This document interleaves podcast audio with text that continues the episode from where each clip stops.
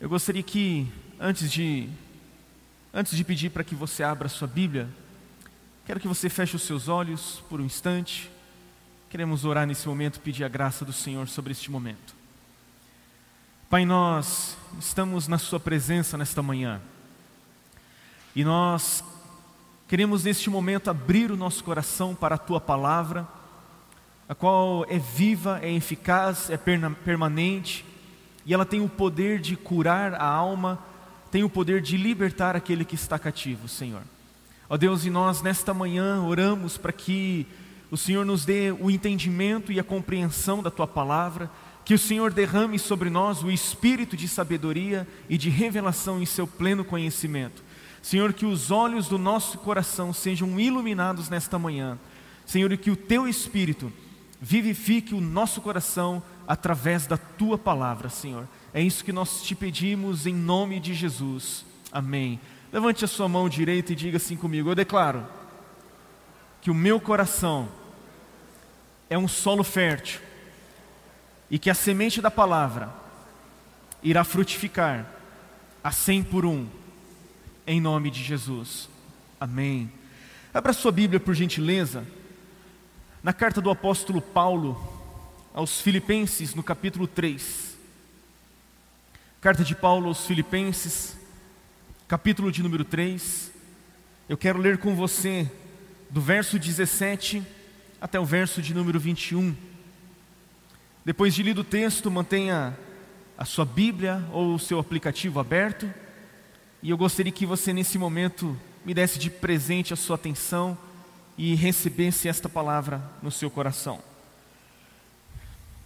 Filipenses capítulo 3, verso 17 está escrito: Irmãos, sejam meus imitadores e observem os que vivem segundo o exemplo que temos dado a vocês. Pois muitos andam entre nós, dos quais repetidas vezes eu lhes dizia, e agora digo até chorando, que são inimigos da cruz de Cristo. O destino deles é a perdição.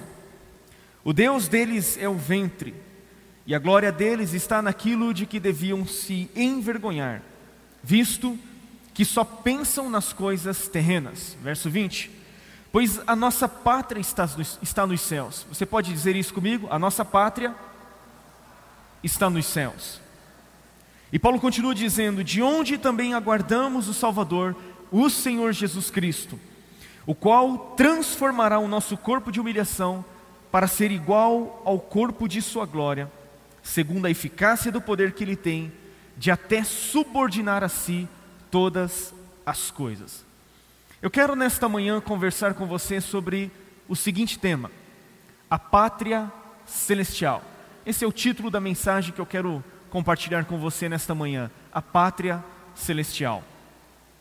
O apóstolo Paulo escreve esta carta da sua primeira prisão na cidade de Roma, onde durante dois anos permaneceu numa residência alugada e ali ele cumpriu a sua prisão domiciliar. E desta cidade, da cidade de Roma, ele escreve as cartas aos Efésios, aos Colossenses, a carta a Filemão, e provavelmente por último ele escreve esta carta, a carta aos Filipenses. Paulo escreve esta carta com dois objetivos. O primeiro, agradecer àquela igreja pela generosidade com que ela contribuía e cooperava com o ministério de Paulo. O segundo propósito desta carta era alertar a igreja sobre dois perigos que a igreja estava enfrentando. O, perigo, o primeiro perigo era o da quebra de comunhão. Algumas situações que estavam prejudicando a comunhão daqueles irmãos. E o segundo perigo, sobre o qual Paulo deseja alertar, é a respeito das, das heresias doutrinárias que estavam se infiltrando naquela igreja. A igreja estava debaixo de fortes ataques de pessoas que, de uma forma sorrateira, de uma forma muito sutil, elas estavam distorcendo a verdade do Evangelho. E para escrever e para combater esses erros doutrinários, Paulo então escreve esta carta. E o capítulo 1 desta carta, Paulo demonstra a supremacia, Paulo fala sobre a primazia de Cristo Jesus. O capítulo de número 2, Paulo mostra que o nosso próximo, Paulo mostra que o outro é que deve ter um lugar de primazia. E agora, neste capítulo 3, Paulo, no início do capítulo, traz uma espécie de autobiografia, onde ele mostra a sua experiência no passado do judaísmo, como ele abriu mão de todos os valores que ele tinha antes da sua conversão. Ele mostra como ele estava vivendo o seu presente e qual era a sua perspectiva em relação ao futuro. E aqui nesse parágrafo, Paulo fala a respeito da nossa cidadania. Ele, depois de falar sobre o seu exemplo, exemplo que deveria ser seguido pelos filipenses, e não apenas o seu exemplo, mas também aqueles que acompanhavam o apóstolo Paulo nas suas missões também deveriam ser observados. E aí, Paulo então fala sobre a nossa cidadania, em contraponto, fala também sobre aqueles a quem ele intitula de inimigos da cruz de Cristo. E quando Paulo fala sobre os inimigos da cruz de Cristo, ele fala sobre aquele ou aquilo que os governa, ele fala sobre o seu estilo de vida, fala sobre as suas prioridades e também qual é o destino daqueles que são inimigos da cruz de Cristo. E ao falar sobre os cidadãos dos céus, que no caso somos nós, Paulo fala sobre a sua origem, fala sobre aquele que os governa, sobre o seu estilo de vida e também aquele a quem eles aguardam e o destino que também os espera. E eu quero então dividir esse parágrafo, do verso 17 até o verso 21, em três porções, em três pontos que eu quero compartilhar com você para falar a respeito da nossa pátria celestial. Primeiramente, eu quero falar sobre o exemplo de Paulo, quero falar sobre aqueles que são imitadores de Cristo. Em segundo lugar, eu quero falar sobre os inimigos da cruz de Cristo. E em terceiro lugar, eu quero falar sobre os cidadãos da pátria celestial. Então, em primeiro lugar, eu quero falar sobre os imitadores de Cristo, e eu gostaria que, que você lesse novamente comigo o verso de número 17, veja por favor. Paulo diz assim: Irmãos, sejam meus imitadores e observem os que vivem, segundo o exemplo que temos dado a vocês. Paulo chama a atenção daqueles irmãos para que eles o imitassem e imitassem não apenas a ele, mas também aqueles que caminhavam juntamente com Paulo, como é o exemplo de Timóteo, como é o exemplo de um homem chamado Epafrodito, e esses dois homens são mencionados no capítulo 2 desta carta. E é interessante que Paulo pede para que os crentes o imitem, porque por causa daqueles que estavam se infiltrando, e esses eram inimigos da cruz de Cristo, e esse era um exemplo que Paulo não gostaria que a igreja seguisse, era um exemplo que a igreja, que Paulo não gostaria que a igreja observasse. Qual base Paulo dá para dizer, qual o argumento Paulo usa para dizer que as pessoas o observem? Baseado em qual argumento Paulo faz essa afirmação? Sejam meus imitadores. Nós podemos dizer que Paulo faz essa afirmação baseado no fato de que ele mesmo, Paulo, era um imitador do próprio Cristo. Em 1 Coríntios capítulo 11, verso 1, ele diz: "Sejam meus imitadores como também eu sou de Cristo". Portanto, Paulo quando diz para que aquelas pessoas o imitem, para que aquelas pessoas sigam o seu exemplo, obviamente ele não está chamando a atenção para si, ele está chamando a atenção para Cristo Jesus, porque ele disse: Sejam meus imitadores, como também eu sou imitador de Cristo. Paulo está nos mostrando que tem a capacidade e a graça de reproduzir a natureza e o caráter do próprio Senhor Jesus Cristo. A segunda razão que eu encontro de Paulo dizer para aquelas pessoas que o imitem é porque o fundamento da vida de Paulo era não apenas a cruz de Cristo, como também a própria segunda vinda de Cristo. Paulo era alguém que tinha como fundamento da sua vida a cruz de Cristo e a segunda vinda de Cristo, a qual ele aguardava com grande expectativa. A terceira razão pela qual Paulo diz que aqueles irmãos deveriam imitá-lo é porque ele mesmo havia experimentado a cruz de Cristo na sua própria vida. Quando nós vemos o capítulo de número 3, logo no seu início, do verso 1 até o verso de número 11, nós vamos perceber o quanto Paulo abriu mão do seu passado, o quanto Paulo abriu mão dos valores judaicos, valores aos quais ele estava preso, a tradição na qual ele estava preso. Ele chega ao ponto de dizer que tudo aquilo que anteriormente ele considerava como algo de valor, agora ele passou a considerar algo como sem valor. Aquilo que ele se gloriava no passado, agora ele passou a dizer que não tinha nenhum valor, ele considerava como perda, considerava como refúgio, considerava como escória, porque quando isso era comparado com o conhecimento de Cristo, tudo isso perdia o seu valor, perdia a sua importância. Os judaizantes da época de Paulo se vangloriavam da circuncisão e diziam que eles, as pessoas não poderiam ser salvas se não fizessem a prática da circuncisão. Mas Paulo se gloriava da cruz de Cristo. Ele diz o seguinte: Olha, longe de mim de me gloriar em qualquer alguma outra coisa, senão na cruz de Cristo, pela qual eu estou crucificado para o mundo e o mundo está crucificado para mim. Eles se orgulhavam de suas vantagens, se orgulhavam do seu conhecimento de Deus, mas Paulo só encontra o verdadeiro conhecimento de Deus na pessoa de Cristo Jesus. A justiça daqueles judeus estava baseada na lei, mas Paulo diz que a nossa justiça é aquela mediante a fé a justiça de Cristo, que é mediante a fé. Paulo considerava tudo como perda, considerava tudo como sem importância quando comparado ao conhecimento de Cristo Jesus.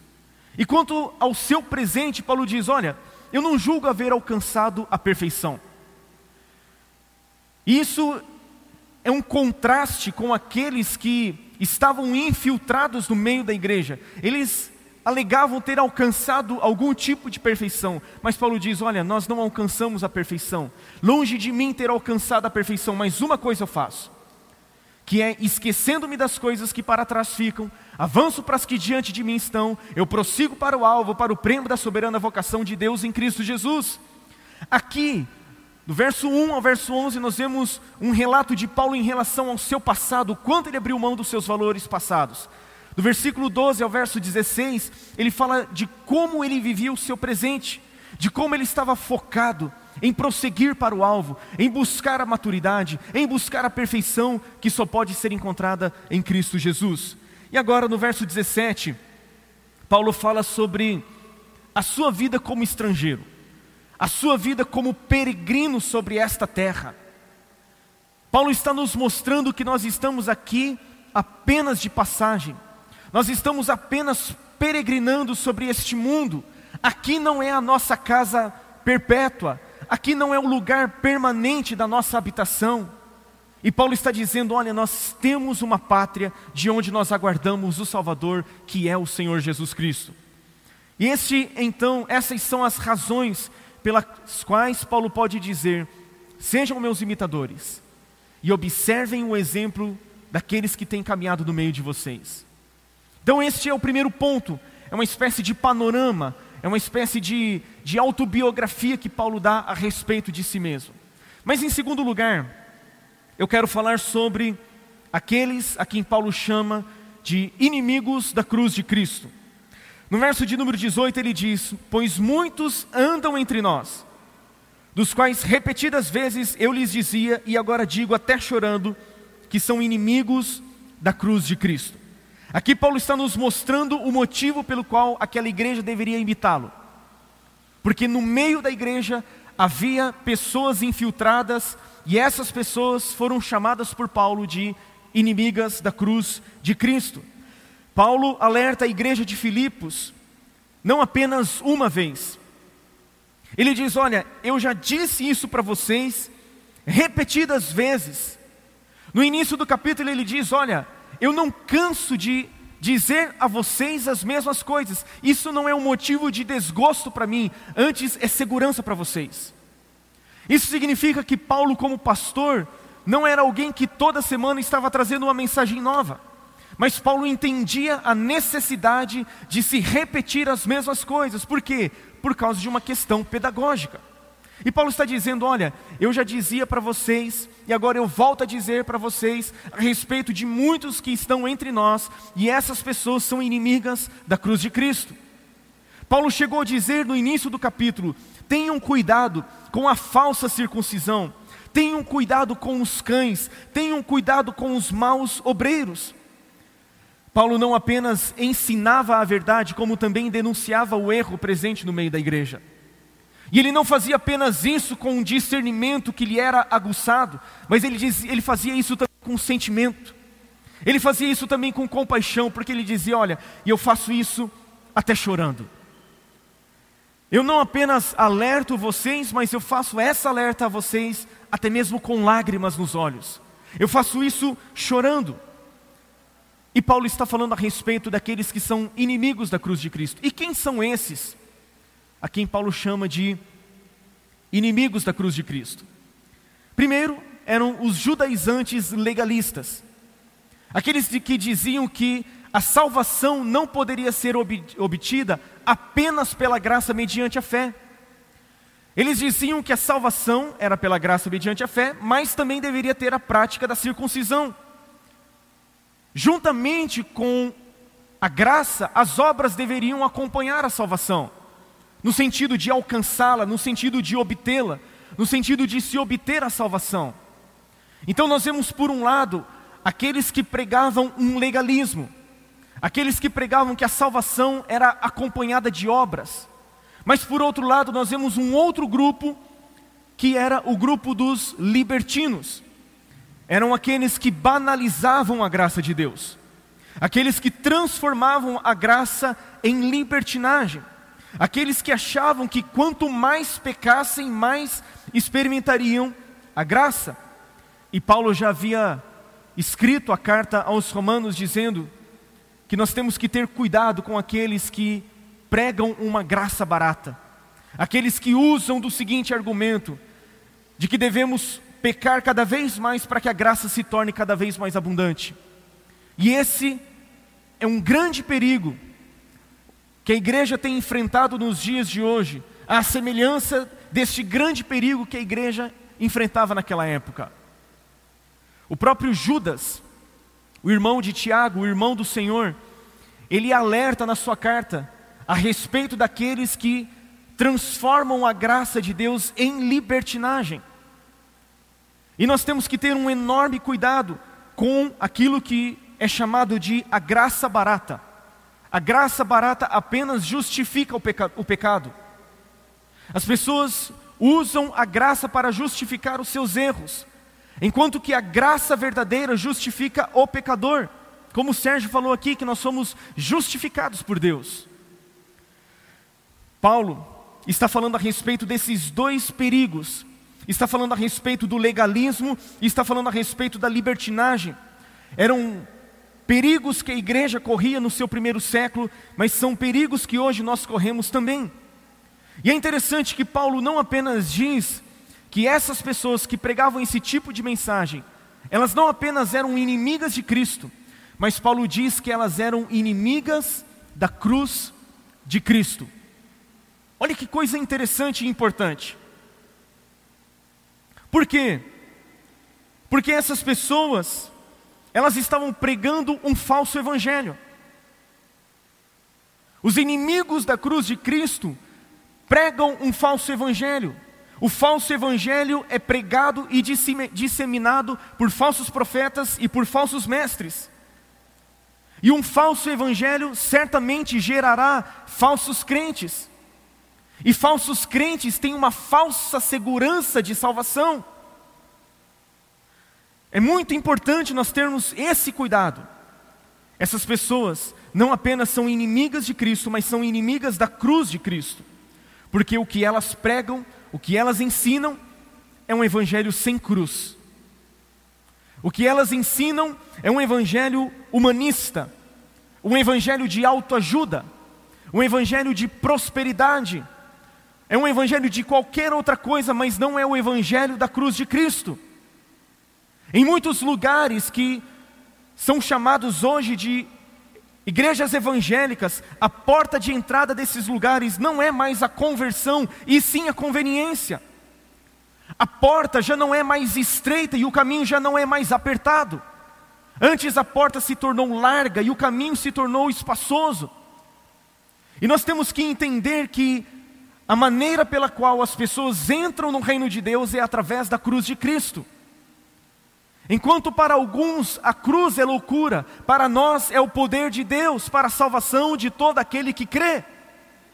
É por isso que Paulo disse: Eu propus, eu decidi nada saber entre vocês, a não ser a respeito de Jesus Cristo e este crucificado. Para quê? Para que a fé de vocês não se apoie na sabedoria humana, e sim no poder de Deus. E a cruz é o poder de Deus para a salvação de todo aquele que crê. A mensagem da cruz é loucura para os que se perdem, mas para nós é o poder de Deus, é o motivo pelo qual eu e você somos salvos.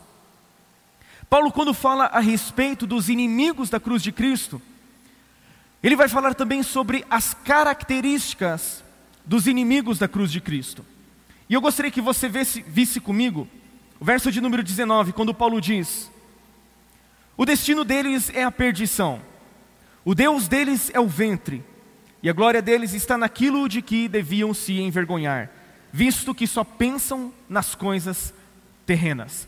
A primeira característica que eu quero destacar com você sobre um inimigo da cruz de Cristo é o que Paulo diz: o Deus deles é o ventre. Paulo está falando sobre esta característica dos inimigos da cruz de Cristo. O Deus deles é o ventre. Você já ouviu uma expressão popular que diz o seguinte: a pessoa só olha para o seu próprio umbigo? Quantos já ouviram essa expressão? Todos nós já ouvimos, né? Ou seja, a pessoa só consegue olhar para si mesma. Paulo está falando a respeito do egocentrismo dessas pessoas. A primeira característica de quem é inimigo da cruz de Cristo é o egoísmo. A pessoa está preocupada apenas consigo mesma. O Deus deles é eles mesmos, são adoradores de si mesmos.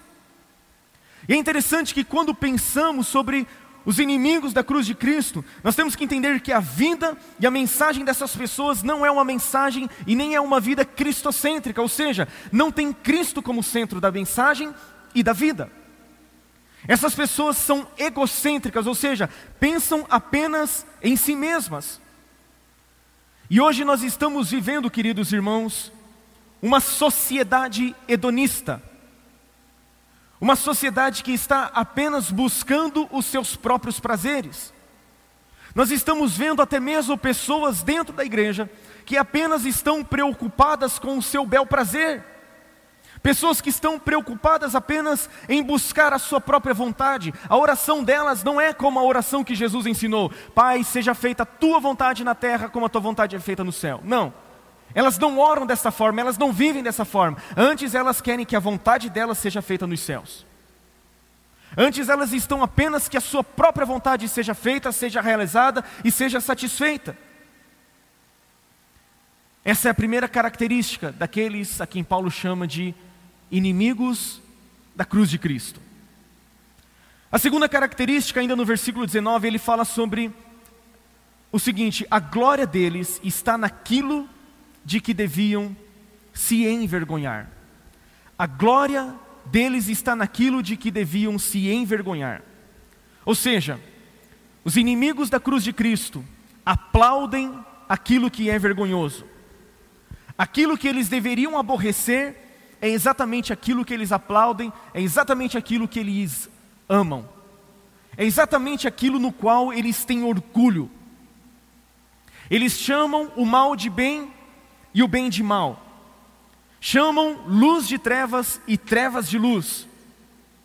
Chamam o doce de amargo e o amargo de doce, ou seja, os seus valores estão invertidos. Os seus valores estão deturpados. E muitas vezes nós vemos dentro da própria igreja pessoas que não apenas não não apenas não reprovam aquilo que deveria ser reprovado, mas elas acabam aplaudindo aplaudindo o erro, aplaudindo a iniquidade, aplaudindo aquilo pelo qual elas deveriam ter vergonha. Eu me lembro de alguns anos atrás ter presenciado, sabido de uma, de uma situação muito triste lá em Presidente Prudente, de uma, de uma família que não era da nossa igreja, mas era de uma outra igreja. E um certo casal, há muitos anos, muitos anos dentro da igreja, servindo dentro da igreja, quando de repente o marido simplesmente, vou dizer que simplesmente porque a gente vai vendo que a pessoa vai tomando alguns passos até chegar na queda final, né? Mas quando o marido decidiu abandonar a esposa, decidiu abandonar os filhos, e isso servindo na casa de Deus. E simplesmente se junta com uma outra pessoa dentro da igreja, que também está servindo na igreja, e aí bota a foto no Facebook. Gente, e não são poucos os crentes que vão lá comentar, aplaudindo, e ainda proferindo bênçãos, dizendo que Deus abençoe essa união. Eu fiquei estupefato quando eu vi isso. Falei, meu Deus do céu. A pessoa adultera, abandona a família, se junta com uma outra pessoa que também, entre aspas, é conhecedora da verdade, e aí os outros passam a aplaudir, passam a dizer que aquilo é bonito? Gente, essa mensagem, a mensagem desta manhã, é uma mensagem de alerta. Paulo está falando sobre inimigos da cruz de Cristo que se gloriam daquilo que deveriam, na verdade, ter vergonha.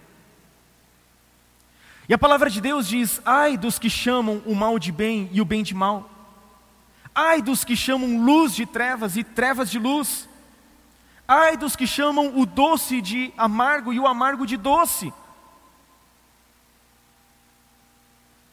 Nós temos que entender que o evangelho que nós recebemos do Senhor Jesus continua sendo o evangelho da cruz. A cruz não perdeu o seu prazo de validade. O evangelho não perdeu o seu prazo de validade, não perdeu os seus valores. Os seus valores são valores eternos, que refletem o caráter, que refletem a moralidade de um Deus que é santo, de um Deus que é justo, de um Deus que é bom. Você pode dizer amém por isso? Essa é uma segunda característica do inimigo da cruz de Cristo. A terceira característica, ainda no verso de número 19, Paulo fala sobre. Na parte final, ele diz: Visto que só pensam nas coisas terrenas. Visto que só pensam nas coisas terrenas. Eu quero fazer uma pergunta para você. Existe algum problema em se preocupar nas coisas terrenas, nas coisas do dia a dia? O que seria se preocupar com as coisas terrenas? Seria se preocupar com a família, se preocupar com a casa, se, seria se preocupar com, a, com o trabalho, com a profissão, com a especialização. Eu pergunto para você: tem algum problema se preocupar com isso? Não é pegadinha, tá? Hã? Não, né? Não tem problema se preocupar com casa, com a comida, Está tudo certo. Amanhã você vai ter que se levantar, vai ter que trabalhar, vai ter que cuidar dos seus afazeres, vai ter que levar os filhos na escola. Está tudo certo com relação a isso. A questão escrita por Paulo é a seguinte: que os inimigos da cruz de Cristo, eles só se preocupam com as coisas terrenas. A questão não é você se preocupar com as coisas terrenas, a questão é você só se preocupar com as coisas terrenas, e é isso que Paulo está dizendo. Então o problema não é se preocupar com os afazeres do dia a dia, são coisas legítimas, são coisas necessárias. A questão é você e eu vivermos preocupados ou presos apenas com as coisas terrenas. E isso é um grande perigo que muitas pessoas estão vivendo na sua vida estão preocupadas apenas consigo próprias, estão totalmente desconectadas dos valores celestiais e dos propósitos do céu para a terra. É interessante que na parábola do semeador, quando Jesus fala sobre os quatro tipos de solos que a semente é lançada, primeiro Jesus fala sobre aquela semente que caiu à beira do caminho. Depois Jesus fala sobre a semente que caiu num solo pedregoso. Depois Jesus fala sobre a semente que caiu entre espinhos. E por fim, aquela semente que caiu numa boa terra. E o que eu quero chamar a sua atenção é sobre ter, o terceiro tipo de solo, em que Jesus fala sobre a semente ter caído entre espinhos. E quando Jesus vai explicar a parábola, e aqui eu vou falar sobre essa, só sobre o terceiro tipo de solo, para não ficar me alongando, ele fala que a semente cair entre os espinhos, os espinhos são o quê? São as preocupações deste mundo, a fascinação das riquezas e as demais ambições que crescem e sufocam a palavra, e por isso ela se torna infrutífera. Então ele está falando, na verdade, sobre uma concorrência ele está falando de espinhos que crescem juntamente com a semente. E esses espinhos são o que? A fascinação das riquezas, as preocupações deste mundo, as demais ambições. E é por isso que a palavra acaba se tornando infrutífera. Quando nós olhamos esse momento que nós estamos vivendo como, como sociedade, um período aparentemente né, de pós-pandemia, tem uma, um pouco de incerteza aí sobre o que nós estamos vivendo por causa de variante, enfim. Mas nós estamos vendo que muitas pessoas dentro da igreja estão apenas preocupadas consigo mesmas. Estão apenas preocupadas com a sua própria vida. Muitos crentes estão semelhantes àquele povo que voltou do cativeiro da Babilônia depois de 70 anos. Durante 70 anos eles permaneceram no cativeiro da Babilônia, estiveram longe de Jerusalém, ou seja, durante 70 anos eles não podiam oferecer culto, não poderiam cultuar a Deus, não poderiam oferecer sacrifícios a Deus. Por quê? Porque eles estavam numa terra distante. Mas chegou um tempo em que Ciro, o imperador persa, baixou um decreto permitindo que o povo retornasse para Jerusalém, reconstruísse a cidade, reconstruísse o templo ele não apenas baixou esse decreto permitindo a volta deles, como também providenciou os recursos necessários, os meios necessários para que o templo fosse reconstruído. Só que aconteceu o seguinte: alguns nem quiseram sair da Babilônia, alguns nem quiseram deixar a Babilônia porque lá estava confortável e eles estavam desfrutando de uma prosperidade. E aqueles que voltaram para Jerusalém, eles simplesmente decidiram não reconstruir o templo. E aí a profecia de Ageu diz o seguinte: olha, assim diz o Senhor dos Exércitos: Este povo diz, ainda não veio o tempo, o tempo em que a casa de Deus deve ser edificada. Quem estava dizendo isso? Era o povo. Deus alerta a nação de uma frase, é, a respeito de uma frase que eles mesmos estavam dizendo. Eles estavam dizendo que ainda não havia chegado o tempo, o tempo em que a casa de Deus deveria ser reconstruída. E Deus diz, e, e Deus permite várias situações adversas acontecerem. Eles estavam plantando, mas não estavam colhendo, eles estavam comendo, mas não estavam se fartando, estavam bebendo, mas não estavam sendo saciados, se vestiam, mas não estavam se aquecendo, e o salário que eles recebiam, eles colocavam como que num bolso furado. E quando nós vamos ver Deus dando o porquê de tudo isso, ou a razão disso tudo acontecer, Deus está dizendo: olha, fui eu que fiz isso com vocês. Em outras palavras, Deus está dizendo, Deus está dizendo, não foi o diabo, fui eu que fiz com que acontecesse tudo isso sobre vocês. E ele diz: por quê? Por causa da minha casa, que permanece em ruínas, enquanto cada um de vocês corre em prol da sua própria casa. Deus está dizendo: vocês estão preocupados apenas com a vida de vocês, vocês estão preocupados apenas com as coisas terrenas, e vocês estão deixando de lado a minha casa.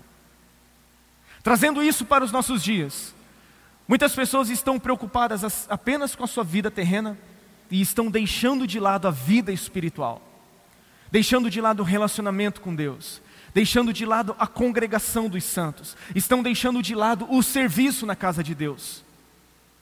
E nós temos que ter cuidado para não nos tornarmos semelhantes ao que Paulo chama de inimigos da cruz de Cristo que só pensam nas coisas terrenas. Mas ainda nós vemos uma quarta e última característica dos inimigos da cruz de Cristo. No verso de número 19, na parte inicial, Paulo diz: O destino deles é qual? O destino deles é a perdição. Gente, isso é muito sério. Paulo está dizendo que aqueles que têm o ventre como o próprio Deus, aqueles que são adoradores de si mesmos, terão como destino a perdição. Aqueles que se gloriam ou aplaudem aquilo de que deveriam se envergonhar, terão como destino a perdição. Aqueles que se preocupam somente com as coisas terrenas, terão como destino a perdição. É por isso que eu disse que um falso evangelho, um evangelho sem cruz, ensinado por falsos mestres, por falsos profetas, vai gerar falsos crentes. E falsos crentes têm uma falsa segurança de salvação, porque o destino deles é a perdição. Se você ou qualquer pessoa serve o próprio ventre, essa pessoa colherá a perdição eterna. Mas se você e eu servirmos, servimos ao Deus vivo e verdadeiro, nós teremos como destino a nossa pátria celestial. Amém? E eu quero mexer então em terceiro e último lugar, sobre o terceiro ponto, que é exatamente a pátria celestial, ou a nossa cidadania celestial.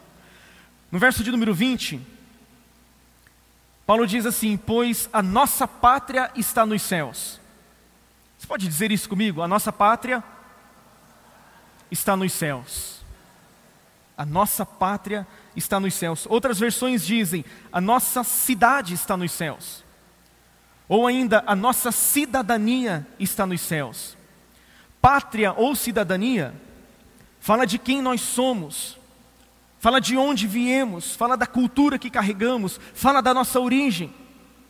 É interessante que quando Paulo escreve isso para aquela igreja de Filipos, eles entendiam muito bem essa maneira de Paulo falar, porque a cidade de Filipos estava situada na Macedônia, um território grego. No entanto, a cidade de Filipos era uma colônia romana. Então, a cidade de Filipos era uma espécie de Roma em miniatura. E nessas colônias se falava o idioma de Roma, se usavam as vestimentas de Roma, se observavam os costumes romanos. Eles estavam numa terra estrangeira, eles estavam num território grego, mas eles cultivavam toda a cultura e o estilo de vida romano. Alguns anos atrás, entre 2008 e até metade de 2012, eu tive a oportunidade de viver em Wittmarsum, aqui pertinho de nós. E ali é uma colônia de alemães.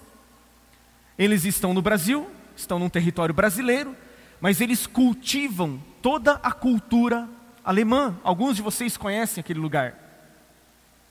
E Paulo está dizendo: olha, nós também somos estrangeiros aqui na terra. Nós temos uma outra cidadania. Nós temos uma outra pátria. Nós não somos daqui, nós estamos num território estrangeiro.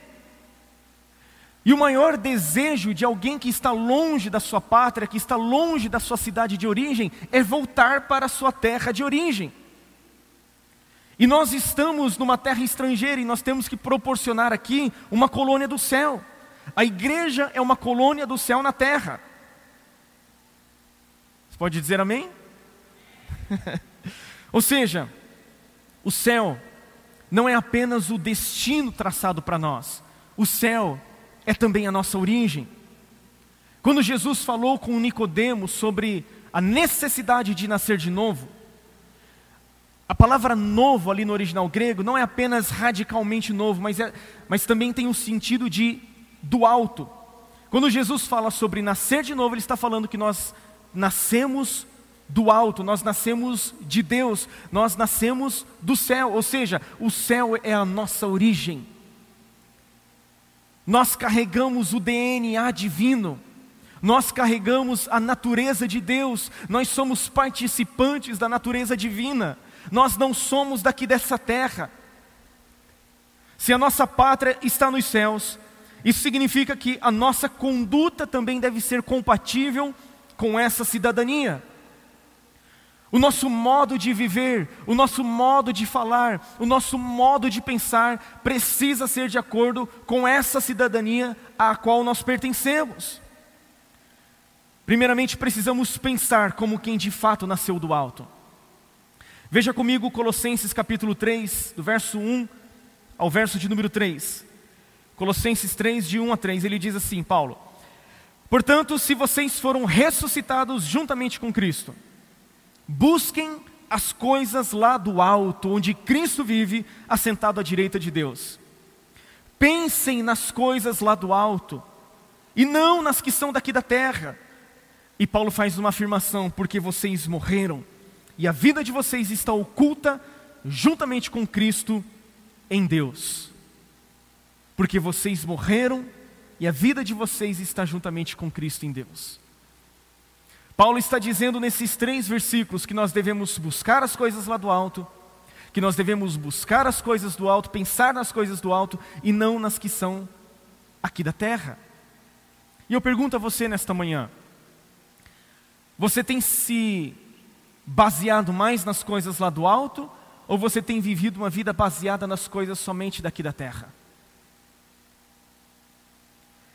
A Bíblia nos diz a respeito de Abraão, Hebreus capítulo 11, verso 12 a 16, está escrito o seguinte: Por isso também de um só homem, praticamente morto, saiu uma posteridade tão numerosa como as estrelas do céu e inumerável como a areia que está na praia do mar. Está falando a respeito de Abraão e dos patriarcas. Verso de número 13: Todos estes morreram na fé, não obtiveram as promessas, mas viram-nas de longe e se alegraram com elas, confessando que eram estrangeiros e peregrinos na terra. Verso de número 14: Porque os que falam desse modo manifestam estar procurando uma pátria, e se na verdade se lembrassem daquela de onde saíram, teriam oportunidade de voltar. Mas agora desejam uma pátria superior, isto é, celestial. Por isso, Deus não se envergonha deles de ser chamado seu Deus, porque lhes preparou uma cidade. Olha que coisa linda! A Bíblia está falando a respeito de patriarcas que viveram há 3.800 anos antes de nós. E a Bíblia está dizendo que eles confessaram que eram estrangeiros e peregrinos aqui na terra. E eles aspiravam, desejavam uma pátria superior. E a Bíblia diz que Deus não se envergonha de ser chamado o Deus deles e lhes preparou uma cidade. Jesus disse: Na casa do meu pai tem muitas moradas, eu estou indo para preparar um lugar para vocês. E este lugar é a nova Jerusalém que desce dos céus, vinda da parte de Deus. É para este lugar que nós iremos, porque é exatamente deste lugar que nós viemos também. Esta é a nossa origem. Essa semana circulou, tem circulado um vídeo na internet e a minha esposa me mostrou esse vídeo e fez assistir junto com ela a respeito de uma menina, uma criancinha que está junto da sua mãe e ela está compartilhando a experiência que ela teve com Jesus. Uma criança em prantos, falando do trono de Deus, falando da majestade de Jesus, falando das vestes majestosas de Jesus, falando dos cabelos de Jesus.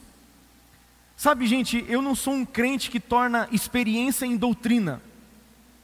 A experiência tem que estar fundamentada na doutrina. Mas a experiência que essa menina conta é tão profunda. Eu falei, meu Deus, não é possível que ela esteja inventando isso. Alguém aqui assistiu esse vídeo? Alguém chegou a ver? É muito interessante.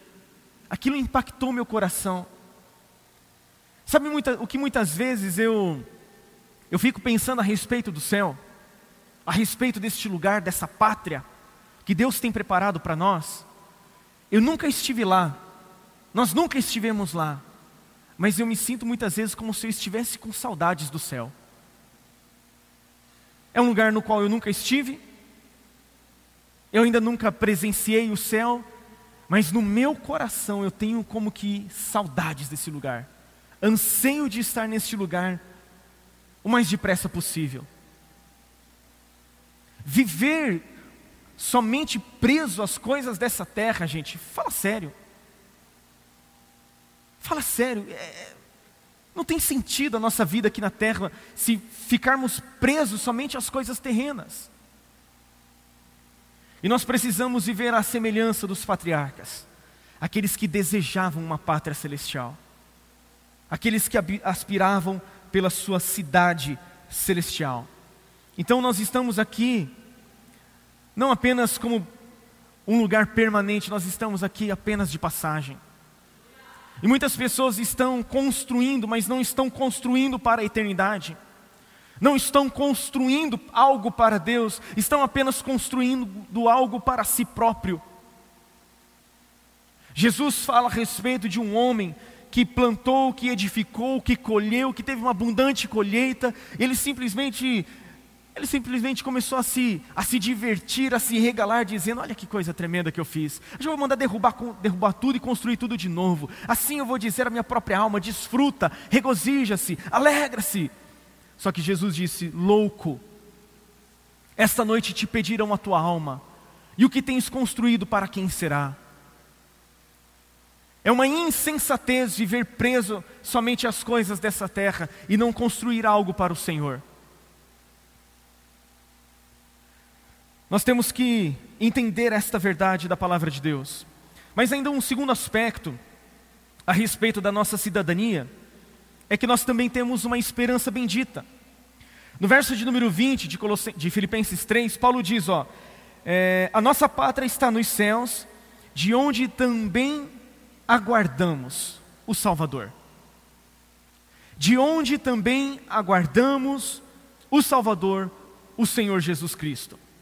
Como cidadãos dos céus, não apenas temos que viver aqui na terra de uma forma semelhante ou de, de acordo com a nossa cidadania celestial, mas nós também temos uma esperança bendita. Nós temos que aguardar assídua e pacientemente a vinda do Senhor Jesus Cristo. Paulo escrevendo a Tito, no capítulo 2, verso 11 a 13, ele fala sobre a graça que se manifestou, trazendo salvação a todos os homens, e essa graça nos ensina que, renegadas a impiedade e as paixões mundanas, devemos viver neste presente século de uma forma sensata, justa e piedosa, e ele diz: enquanto aguardamos a bendita esperança e a manifestação da glória do nosso grande Deus e Salvador Jesus Cristo. Enquanto vivemos de uma forma sóbria, sensata e justa, nós aguardamos a bendita esperança. E quando Paulo fala sobre aguardar, aguardar não é sinônimo de relaxo com a vida espiritual, não é sinônimo de apatia ou de indiferença. Enquanto aguardamos, nós temos que ter duas atitudes, pelo menos, duas posturas que corroboram a nossa esperança. A primeira atitude é que nós devemos buscar uma vida de santificação.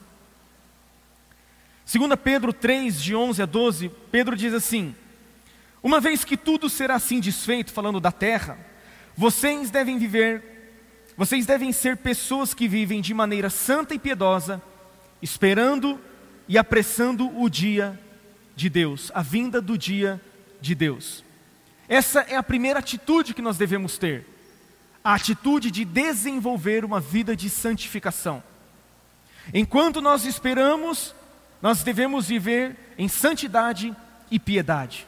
E a segunda atitude que nós devemos ter, enquanto nós aguardamos a bendita esperança, é um trabalho intenso na obra do Senhor.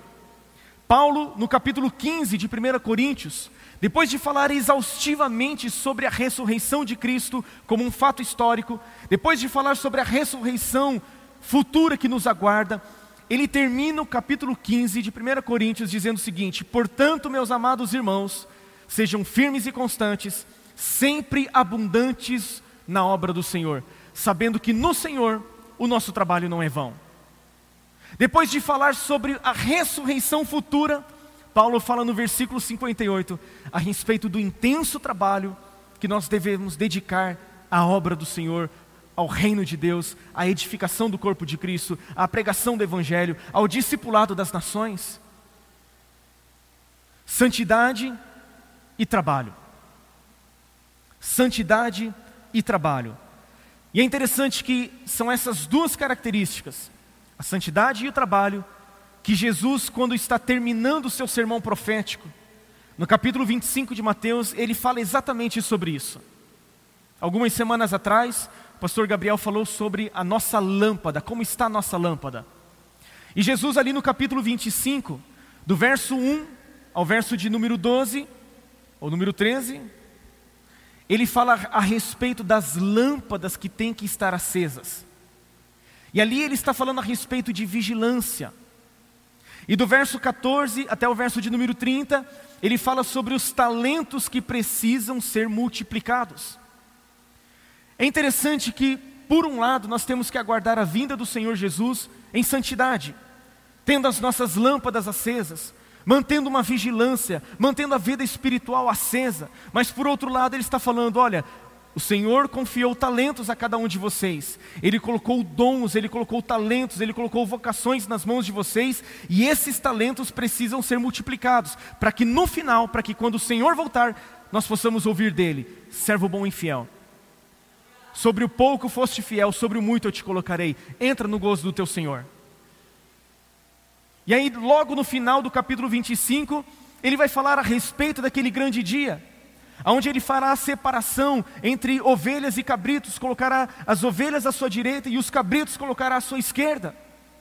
E aqueles a quem ele vai colocar à sua direita são aqueles que fizeram aquilo que o Senhor pediu. Foram visitar os pobres, ou deram de comer aos pobres, deram de beber aos sedentos, vestiram aqueles que estavam nus, visitaram aqueles que estavam presos, os que estavam doentes, e os que serão colocados à sua esquerda e que serão lançados para sempre longe da presença do Senhor são aqueles que foram negligentes com tudo isso que o Senhor pediu para fazer. Então nós temos que entender que nós precisamos, enquanto aguardamos o Senhor, de duas coisas: de vigilância e de diligência, de santidade e de trabalho. Nós temos que ser uma geração que está na expectativa da volta do Senhor. Nós temos que sair, sabe, do campo da especulação. Algumas pessoas, quando falam sobre a volta de Jesus, elas ficam fazendo cálculos, elas ficam montando mapa profético, elas ficam, a semelhança daqueles discípulos que viram Jesus subir aos céus, elas perguntam: Senhor, será este o tempo em que o Senhor irá restaurar o reino a Israel? Jesus disse assim: ó, não compete a vocês saber o tempo e a época que o Pai reservou para sua exclusiva autoridade. Nós, em relação à vinda de Jesus, temos que sair do campo da especulação para o campo da ação. Jesus disse: Olha, vocês vão receber poder ao descer sobre vocês o Espírito Santo, e vocês serão as minhas testemunhas até os confins da, da terra. Se por um lado uns ficam no campo da especulação, outros ficam contemplativos a respeito da volta de Jesus, a semelhança dos discípulos. Porque Jesus disse: Olha, aliás, porque Jesus foi subindo aos céus, sendo escondido entre as nuvens aos olhos dos discípulos, e eles ficaram contemplativos assim. Ah. Apareceram dois anjos e disseram o seguinte: Ei, por que, que vocês estão olhando para o alto? Esse mesmo Jesus que entre vocês foi assunto aos céus, ele virá do modo como vocês o viram subir. Em outras palavras, eles estão dizendo: Vamos, vamos para o trabalho, vamos fazer aquilo que é necessário fazer. E qual é a sua postura? Em relação à volta de Jesus. É necessário santificação, é necessário trabalho, é necessário ação em relação àquilo que o Senhor tem pedido para nós. O cidadão dos céus tem uma bendita esperança e tem uma certeza garantida. Paulo diz: Nós aguardamos o Salvador, o Senhor Jesus Cristo nós aguardamos aquele que é o nosso glorioso Salvador. Nós esperamos a Jesus, o Rei dos Reis, o Senhor dos Senhores, aquele que por nós morreu e ressuscitou, pagando o preço pelo nosso resgate, pagando o preço pela nossa redenção. Mas Paulo diz que quem vem não é apenas o Salvador, é o Senhor, é aquele que é o Senhor de toda a terra, o Senhor de todo o universo, aquele diante do qual todo joelho se dobra nos céus, na terra e debaixo da terra é o Salvador, o Senhor Jesus Cristo. E por ocasião da sua vinda, Ele vai transformar o nosso corpo de humilhação para ser semelhante ao corpo da sua glória.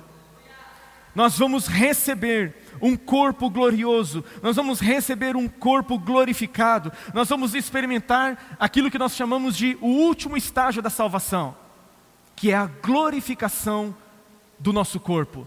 Quando o corruptível será revestido do incorruptível, onde o mortal será revestido da imortalidade, onde a morte será absorvida pela vida, e nós estaremos para sempre com o Senhor e neste lugar não haverá mais dor, não haverá mais pranto, não haverá mais tristeza, não haverá mais luto. Ele enxugará dos nossos olhos toda lágrima, já não haverá mais maldição, a morte já não estará lá, já não haverá necessidade do sol nem da lua, porque o Senhor resplandecerá sobre nós. O Cordeiro é a própria lâmpada do lugar para onde nós estamos indo. O Senhor está preparando este lugar para mim e para você.